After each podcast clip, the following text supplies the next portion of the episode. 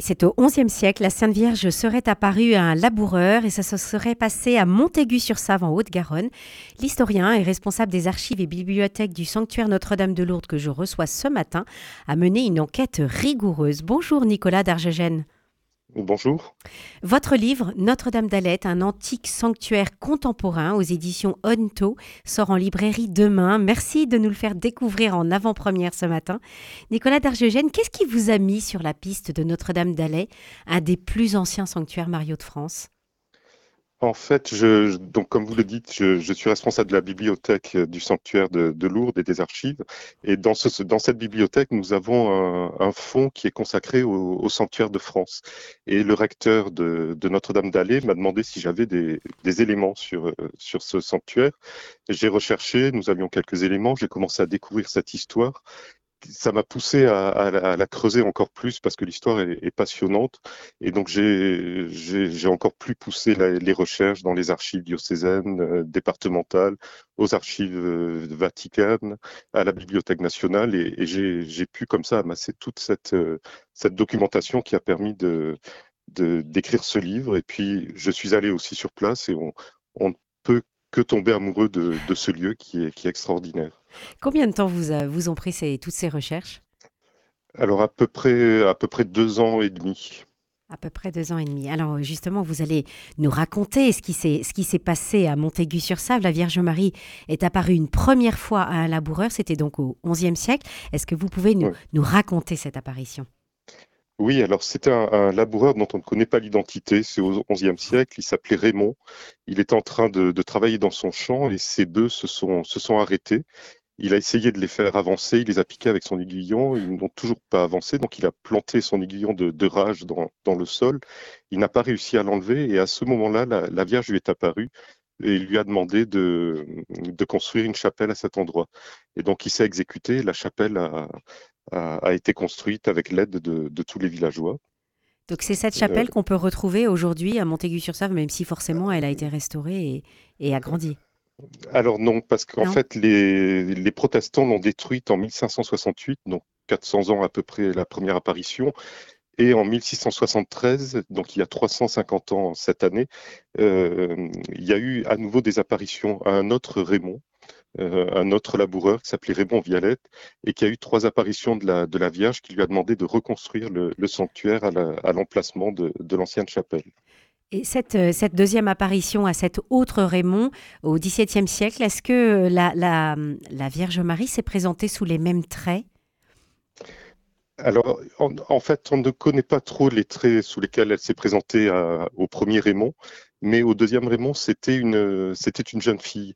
Et en fait, quand il a commencé à en parler dans le, dans le village, d'autres personnes du village ont dit qu'ils avaient eu également des apparitions d'une jeune fille vers Notre-Dame, Notre-Dame d'Allée. Mais par contre, à, à Notre-Dame-d'Allée, on prit l'image de dévotion, la statue est une piéta. C'est pas, pas une jeune fille, mais c'est une piéta parce que Marie nous appelle avec, nos fragilités à, venir vers elle. Précis, précisons qu'une piéta, c'est donc euh, la Vierge Marie qui est avec euh, son, fils Jésus, euh, normalement sous ses genoux, sur ses genoux, mais là, en tout cas, ça n'est pas le cas. Voilà, là c'est pas le cas. En fait, elle le tient, euh, elle nous le présente réellement. Donc elle est, elle est face à nous et, et, le Christ est, est, mort dans ses bras et comme s'il était entre ses jambes en fait. Et vraiment, on a, on a l'impression qu'elle nous, qu'elle nous le présente réellement. Marie présente son, son, fils mort pour nous. Euh, vous, vous l'avez évoqué, Nicolas d'Argegène, le sanctuaire Notre-Dame d'Alette a connu de, de, nombreuses vicissitudes. L'église a, a, été démolie lors des guerres de religion, mais elle a, elle a pourtant été épargnée au moment de la Révolution française. Comment la, la dévotion va-t-elle euh, s'installer petit à petit et puis reprendre euh, après, après ces, ces moments difficiles? Alors, à chaque fois, on voit que la, déjà, c'est vraiment une demande de la Vierge qui est cette dévotion euh, sur place. Donc, il y, a, y, a, toujours eu une aide euh, extraordinaire pour que ça, la dévotion vive. Et puis, à chaque fois, on voit les, villageois qui sont attachés au sanctuaire, qui vont le, construire ou le reconstruire, et puis qui vont aussi, se, par exemple, au moment de la Révolution, se, se, cotiser pour racheter le sanctuaire quand le sanctuaire va être vendu. Et, voilà. Et après, au 19e siècle, le, la dévotion va reprendre avec, euh, parce que l'archevêque de Toulouse, Monseigneur Després, va, demander une, distinction au Vatican et la, statue de Notre-Dame d'Alais sera couronnée en 1863. Donc c'est un, événement assez important et, qui prouve l'attachement du diocèse et l'attachement de la, région pour, pour Notre-Dame d'Alais. Alors, le pape à l'époque, c'était euh, Pie XI, et d'ailleurs, vous faites figurer dans votre livre ce discours du couronnement qui a été prononcé par, euh, par le révérend père Cossette, qui était euh, supérieur de la congrégation des, Pères du Sacré-Cœur, et puis historien du sanctuaire. Et, et c'est vrai que c'est très intéressant de voir ce discours du couronnement. Enfin voilà, un document qui date de 1863, c'est un très beau travail d'archives. Oui, oui, oui, oui, oui, parce que le père Cossette, qui était un, grand orateur de, l'époque et de, la région, euh, avait vraiment travaillé sur l'histoire. Il résume toute l'histoire et puis toute la dévotion qui, se fait, euh, qui, qui, y a autour de Notre-Dame d'Allée. Vous parlez d'une dévotion, euh, Nicolas d'Argegène, et, est-ce qu'on on est en droit quand même de se demander s'il y a eu des miracles? Alors oui, il y, a eu des, miracles, puisque dans les archives départementales, on trouve un, recueil qui recense les premiers miracles, donc de 1674 à 1677, donc trois années où il y a eu énormément de miracles, puisqu'il en recense une, soixantaine de, personnes qui retrouvent la vue, de, paralytiques qui se remettent à marcher, de, choses comme ça. Il y, a, vraiment eu euh, très très vite un engouement et, très vite de nombreux miracles.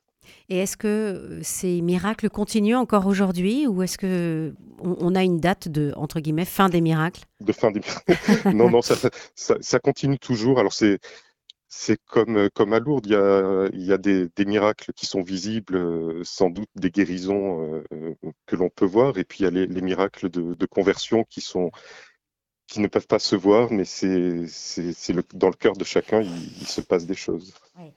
La, Vierge Marie, euh, euh, qui, est apparue à, Notre-Dame d'Alais, a, demandé donc de construire et reconstruire ce sanctuaire. Est-ce qu'elle a eu un autre message? Alors, elle, a peu parlé, à part pour dire qu'elle euh, qu'elle voulait cette construction.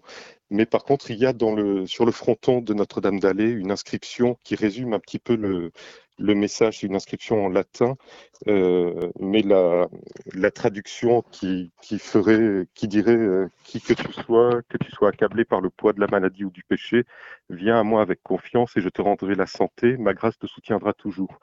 Parce que c'est vraiment la, Vierge de, compassion qui, nous, accueille à aller et qui nous, qui, qui, nous, qui nous accueille avec toutes nos, misères, tous nos, tous nos, tous nos maux et qui, qui, est là pour nous soutenir comme elle parce qu'elle a connu elle aussi la, la souffrance et, et, elle est là pour, pour nous accueillir dans notre propre souffrance. Mmh.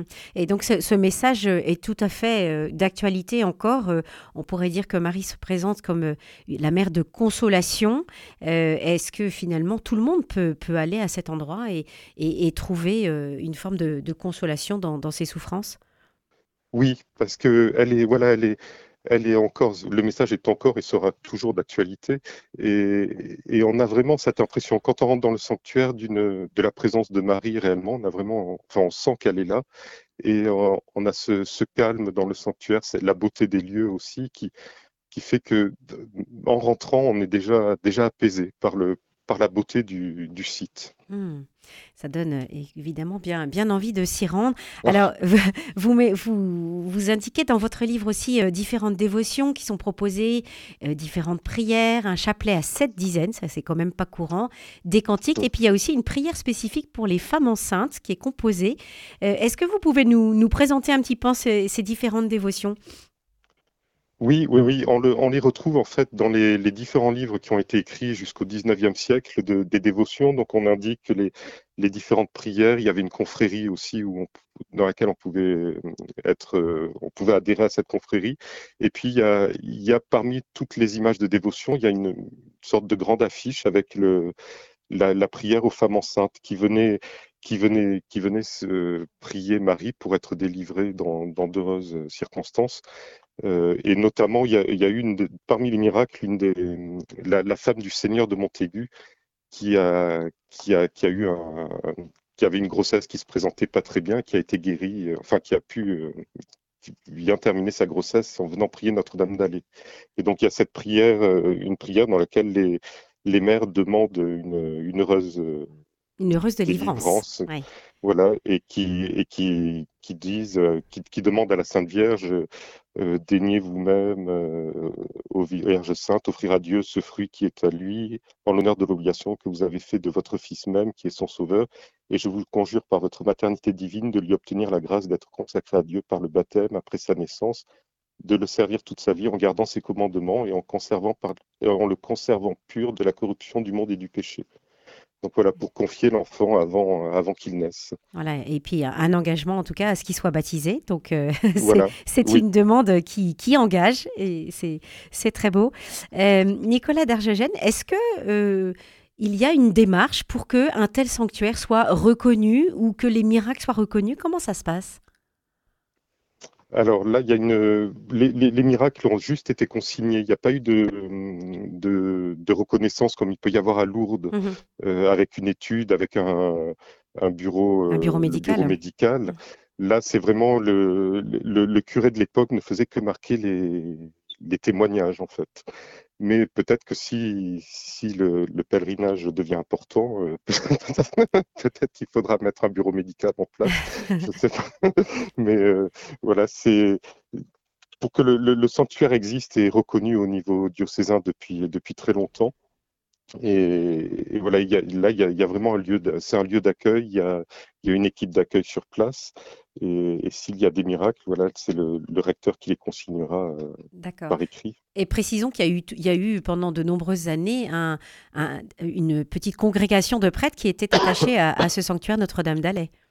Voilà, il y a eu d'abord les, les récollets, donc qui étaient des prêtres franciscains qui étaient à Toulouse et qui avaient une maison à, Notre-Dame d'Alais. Et puis au XIXe siècle, il y a eu les, Pères du Sacré-Cœur, qui était une congrégation euh, diocésaine de Toulouse qui a été dissoute euh, au début du XXe siècle. Et ils, étaient, ils avaient une maison à Notre-Dame d'Alais et ils faisaient, euh, ils faisaient de l'accueil des pèlerins. Et depuis la séparation de l'Église et de l'État, depuis le début du XXe siècle, c'est les, curés successifs, alors d'abord de Montaigu, puis après d'autres paroisses, et aujourd'hui le curé de Grenade, qui est le recteur de, Notre-Dame d'Allée. De ce sanctuaire. Euh, pour, euh, pour terminer, Nicolas d'Argegène, je voudrais préciser euh, que vous donnez une conférence au sanctuaire euh, de Montaigu-sur-Save de Notre-Dame d'Alais, donc demain, mardi 23 mai à 20h30. Je rappelle le titre de votre livre, Notre-Dame d'Alais, un antique sanctuaire contemporain aux éditions Honto. Et puis, vous faites aussi, mais là je, laisse les auditeurs en haleine, vous faites aussi un lien entre ce sanctuaire et Saint-Dominique. Et, et, et c'est le lieu où Saint-Dominique aurait reçu le rosaire des mains de la Vierge Marie. Voilà une belle histoire. Mm. Oui, oui, oui, il l'aurait reçu à ce moment-là. Alors, on n'a pas de traces écrites, mais la tradition perdure depuis, euh, depuis le XVIIe siècle au moins. Et il y a surtout, depuis quelques années, une relique de, Saint-Dominique qui a été installée dans, la chapelle, dans un, superbe reliquaire d'Augustin Frison-Roche, et qui est offert à la dévotion des gens qui peuvent venir à Notre-Dame-d'Allée. Voilà, un lieu à visiter, un lieu pour venir prier et, puiser des, grâces de consolation, Notre-Dame d'Alais, dans le département de la Haute-Garonne. Merci beaucoup, Nicolas Dargegène, de nous avoir présenté ce lieu euh, de grâce.